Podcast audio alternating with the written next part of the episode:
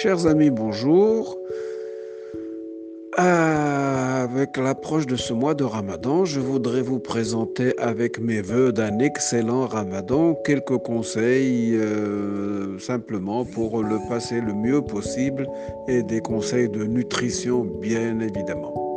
Alors voilà, en premier lieu, il y a un point très important que nous avons tendance tous à négliger et dont il faut absolument tenir compte et qu'il faut corriger, c'est boire, consommer de, des liquides et particulièrement de l'eau.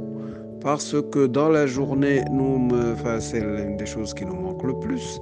Et qu'on vient le soir, on prend beaucoup de choses et on oublie donc de boire la quantité au moins un litre et demi à 2 litres donc par 24 heures, c'est véritablement indispensable.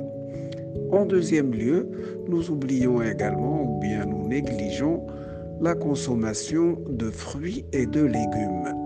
Et quand je parle de consommer des fruits et des légumes, je veux dire prendre le fruit et l'éplucher et le manger et non pas le remplacer par un jus de fruits.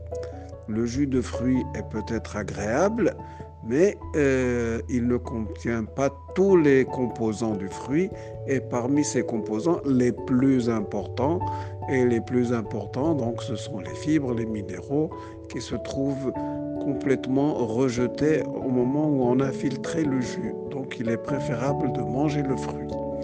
Si vous tenez absolument à boire le fruit, faites un smoothie un smoothie qui, est, qui contient quand même tout ce que le fruit, tous les composants et les meilleurs, et euh, donc aussi bien vitamines, minéraux et fibres, fibres alimentaires.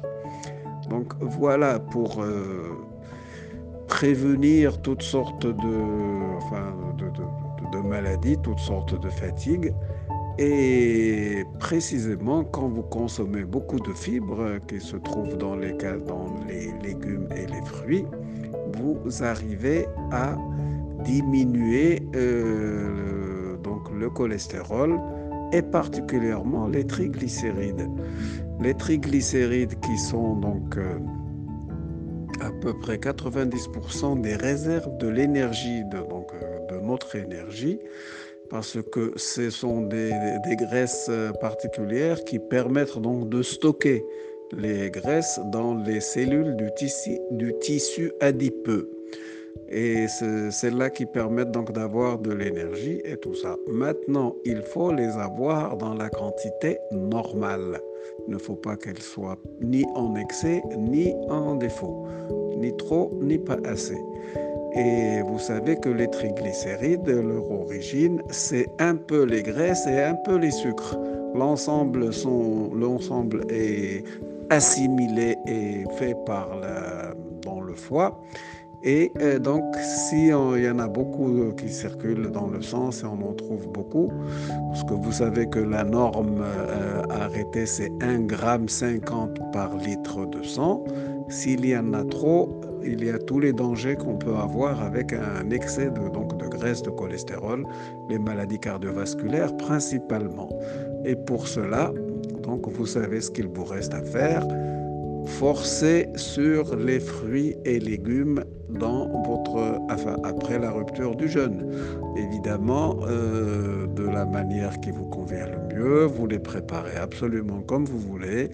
Pouvez les manger crus, euh, donc des crudités, mais il est indispensable de ne pas les sauter. Avec ceci, je vous souhaite un Ramadan Mubarak Saïd avec les meilleurs voeux et qu'il vous apporte toutes les joies et surtout que cette fichue épidémie s'en aille à grands pas.